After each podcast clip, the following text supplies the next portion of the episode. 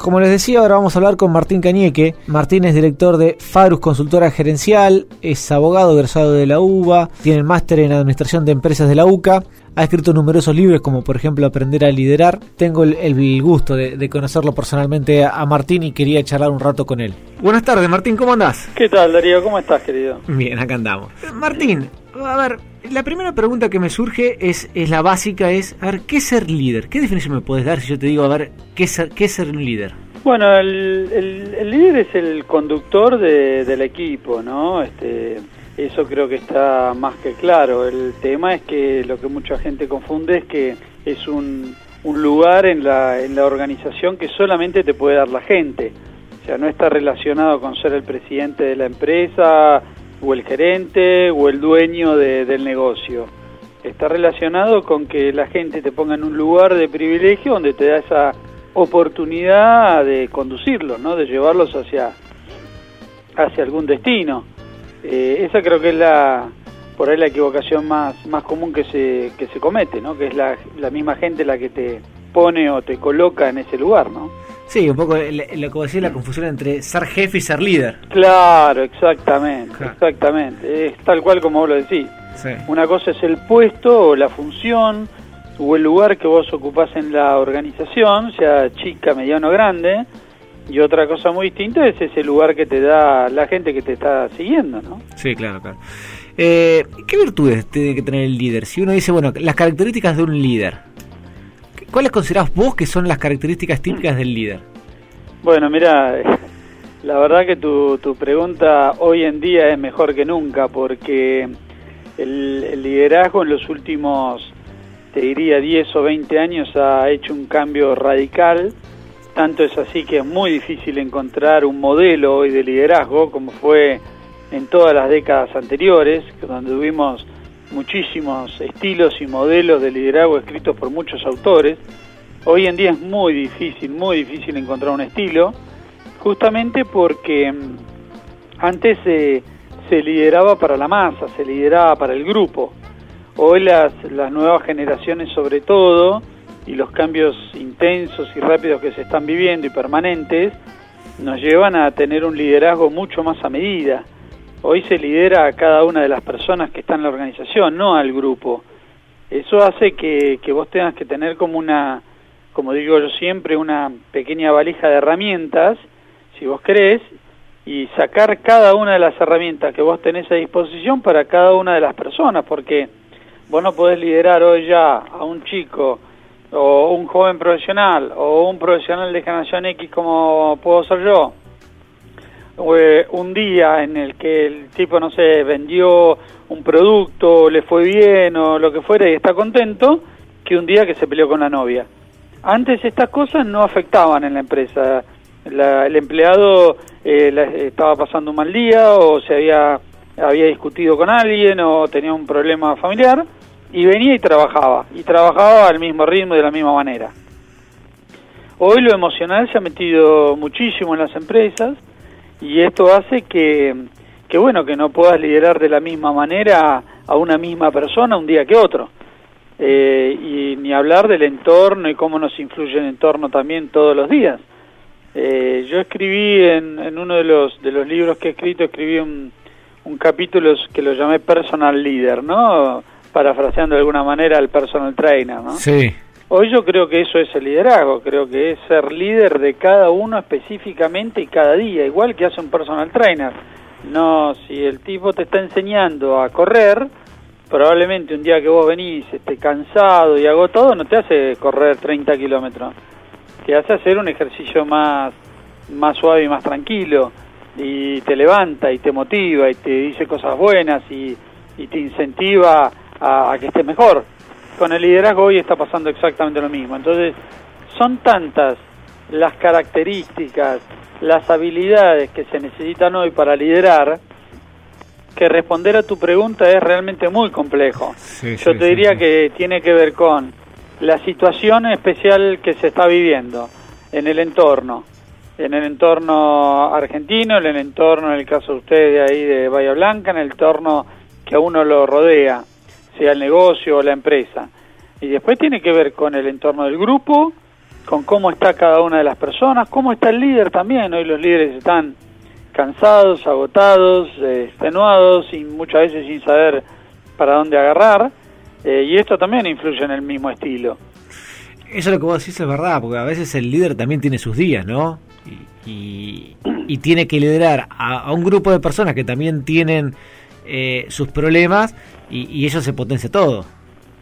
Mira, yo personalmente y acá en la consultora estamos muy preocupados por los líderes hoy, muy preocupados porque eh, se han cargado de cosas, han dejado de delegar, esto es lo que en general vemos tanto en las pymes como en las empresas grandes, han dejado de delegar por varios motivos, por, por porque porque no, no, no encuentran la gente necesaria para delegar, por, por sus propios temores, por sus propias este, falta de capacidades en algunas cosas, pero han dejado de delegar, se han llenado de cosas y están excedidos, la verdad que están excedidos, entonces los vemos eh, angustiados, los vemos preocupados, los vemos sin herramientas, eh, entonces claro que sí, yo coincido 100% con lo que vos decís, el líder tiene sus días y cada vez esos, esos días, como vos lo llamás, son cada vez más frecuentes, ¿no? están cansados, están agotados, están extenuados, no saben bien para dónde salir. Mira, nosotros, este, eh, si bien es una consultora que comenzó trabajando para pymes, ya hace cinco o seis años que prácticamente trabajamos para empresas grandes acá y en otros países de Latinoamérica, y los últimos dos o tres años hemos recibido una cantidad de pymes acá de, de pequeños este, empresarios que han tenido por ahí muy buenos negocios, que les ha ido muy bien, pero que realmente están agotados, están agotados y no, no, no encuentran las, las herramientas o las habilidades para, para salir adelante. Y, la verdad que hoy en día te diría que el 50% de nuestro negocio es entrenar a los dueños de las pymes para, para aprender estas habilidades que hoy, sin lugar a dudas, tenés que tener para liderar a tus equipos, si no los equipos no, no te siguen, ¿no? Esta es una realidad que cambió hay, digamos, en el entorno, cuando hablo con varios empresarios, digamos, ratificando lo que vos decís, hay muchas personas de 35, 40 años que le ha ido muy, muy bien en sus negocios y que dicen, ¿sabes qué? No quiero saber más nada porque le meto 12 horas por día eh, y, no delegan, como vos decís. Y, piensan en vez de a veces de, aumentar eh, su negocio delegando o, o, con otras herramientas, es decir, no quiero, no quiero trabajar más.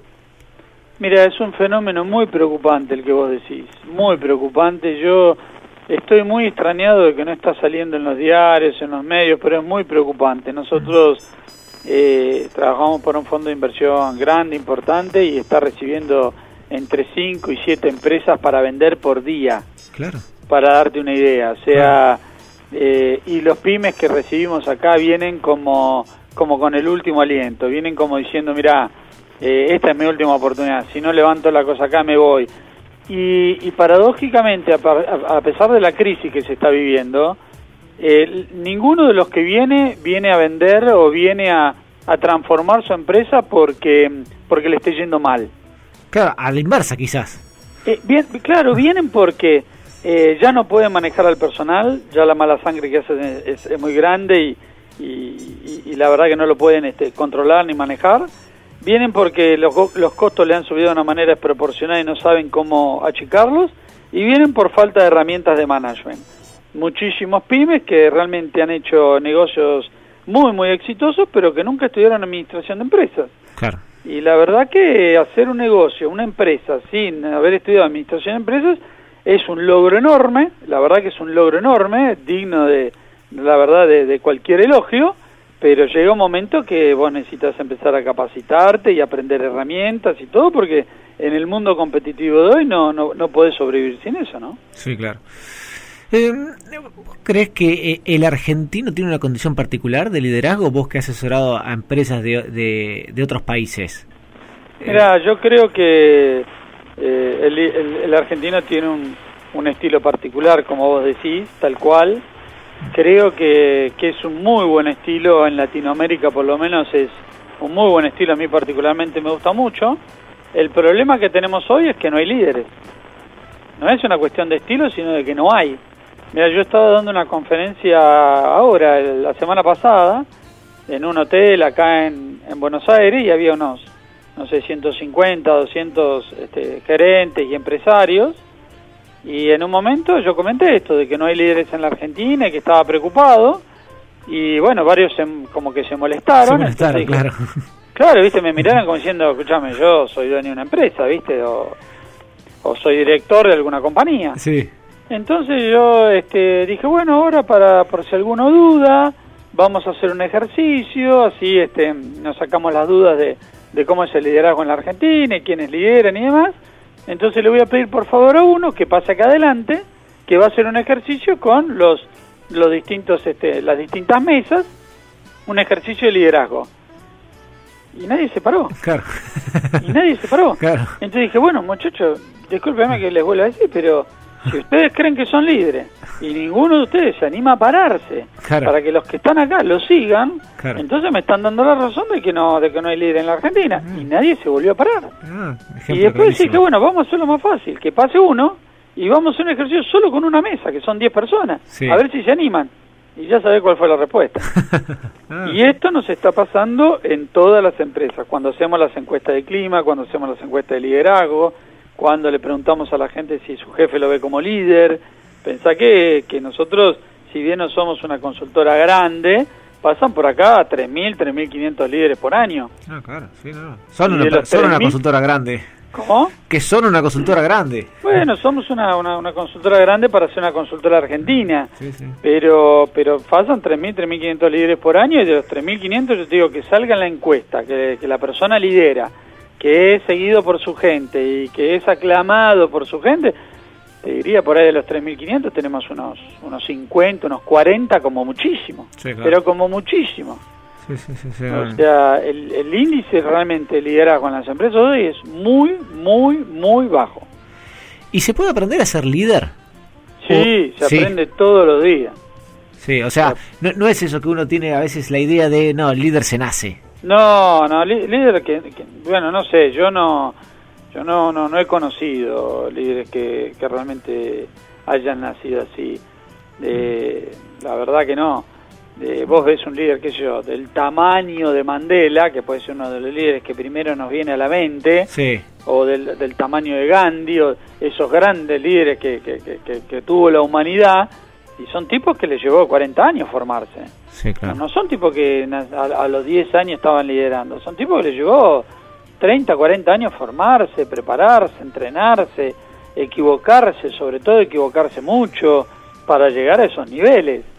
Eh, mira, para hacerte más concreto, a nosotros nos, nos vienen a, ver eh, gerentes acá, jefes, directores de compañía y un proceso nuestro de entrenamiento de liderazgo donde vos realmente le das, te diría que la gran mayoría de las herramientas que un líder necesita hoy, se le estás dando entre 6 y 10 meses, en una reunión de una vez por semana.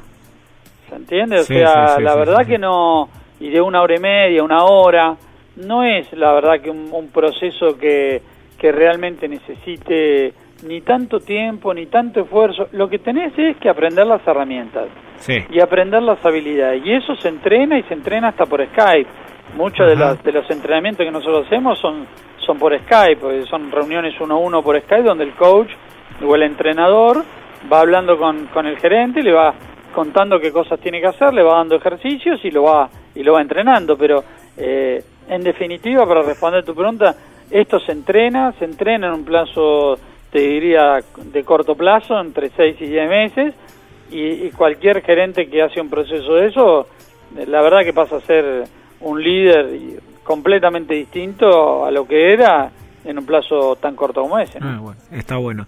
Em, Martín, ahora se habla mucho de lo que es conducción de generación. ¿Nos puede explicar un poco a qué, a qué estamos hablando cuando nos referimos a eso? Bueno, es, es el tema, ¿no? Es el tema este que vos preguntaste, es el tema, es el tema del momento en el liderazgo. Eh, ha entrado muy fuerte la generación Y, los chicos menores de 35, 36 años a, trabajar. Eh, eh, ya varios de ellos ya son gerentes, hoy ocupan casi el 40% de la dotación en las empresas y han venido con un estilo completamente distinto al que teníamos nosotros los de generación X. Sí. Eh, un estilo eh, donde ven este, a la empresa desde otro lugar, para ellos es un lugar para venir a, aprender, a disfrutar, a conocer gente, a vincularse, a relacionarse, un, un, lugar que tiene que tener la menor cantidad de normas posible, la, la menor cantidad de estructura posible, la menor cantidad de formalidad posible.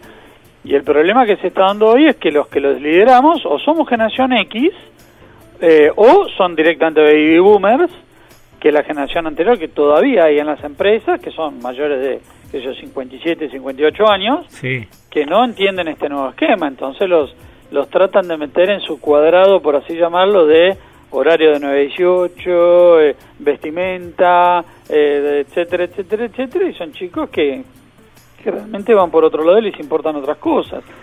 Entonces antes tradicionalmente las, las empresas, por ejemplo, hacían sus, sus enunciados de misión, de visión y lo hacía el, gerente general o el dueño de la, de la pyme o de la empresa y después lo bajaba, ¿no? Y hoy en día eso ya no, no, no existe más.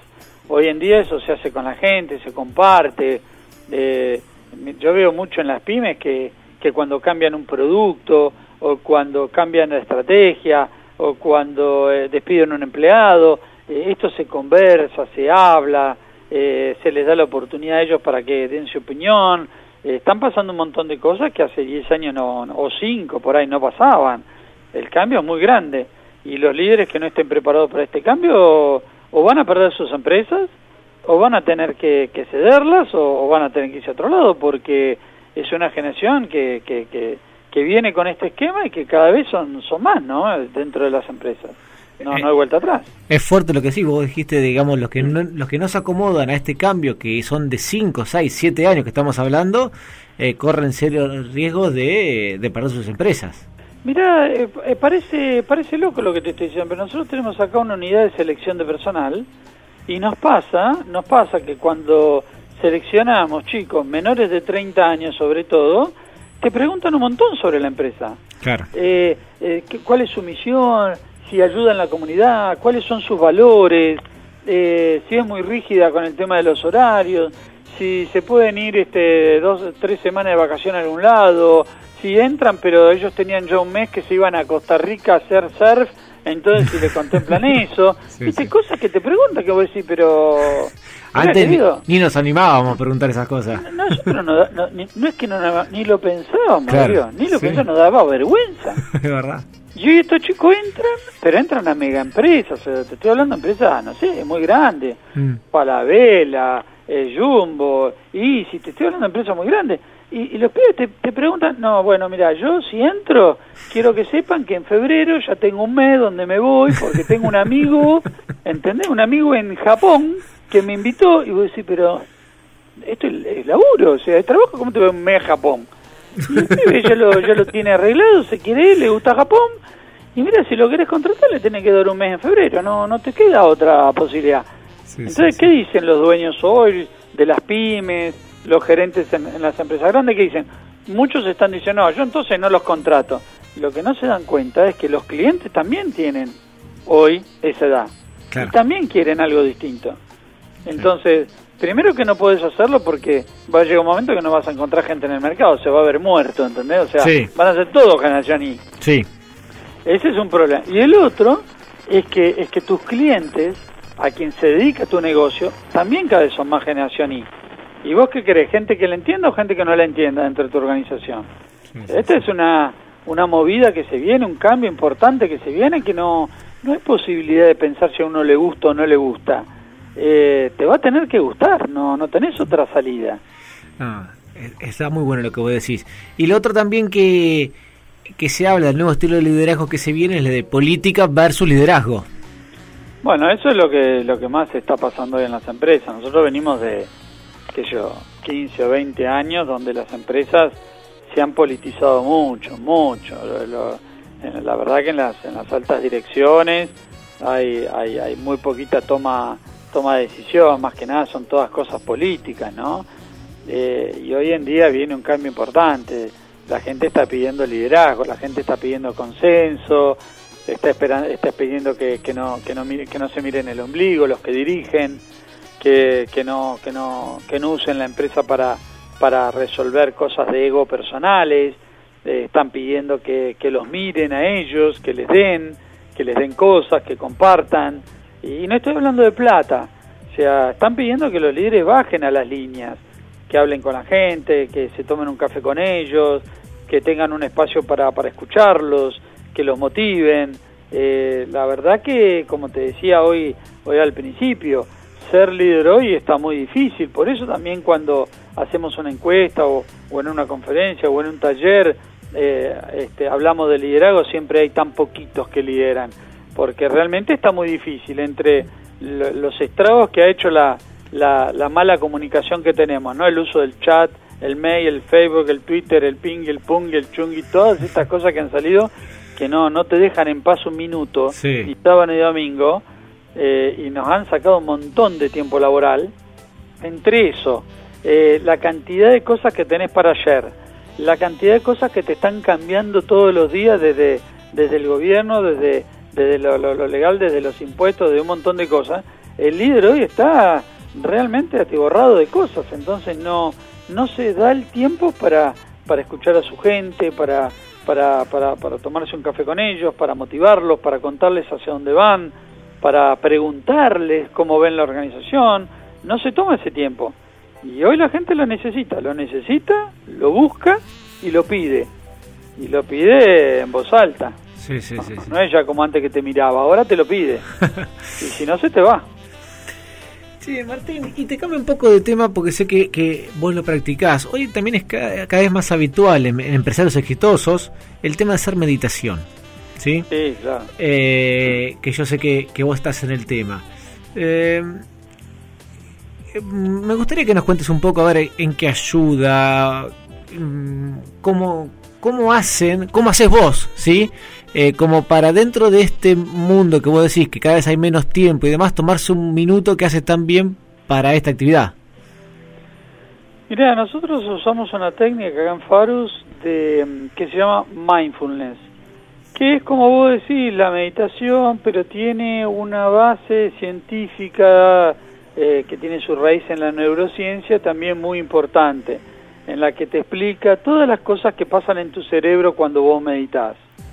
Eh, la meditación hoy yo creo que es fundamental para cualquier ser humano y, más si vive en un país como el nuestro con tantos cambios permanentes, ¿no? Sí. Lo que logra la, la, meditación yo creo que son dos o tres cosas muy importantes. La primera es que eh, hace que vos eh, puedas sobrellevar lo que es hoy un, un liderazgo que como decíamos está cada vez más complicado y te estresa cada vez más y, la verdad que evita un montón de enfermedades que nosotros vemos cada vez más eh, en, las, en, los, en los líderes que tienen que ver con ataques de pánico, con ACV, con un montón de enfermedades que están preocupando mucho y que sus edades cada vez bajan más.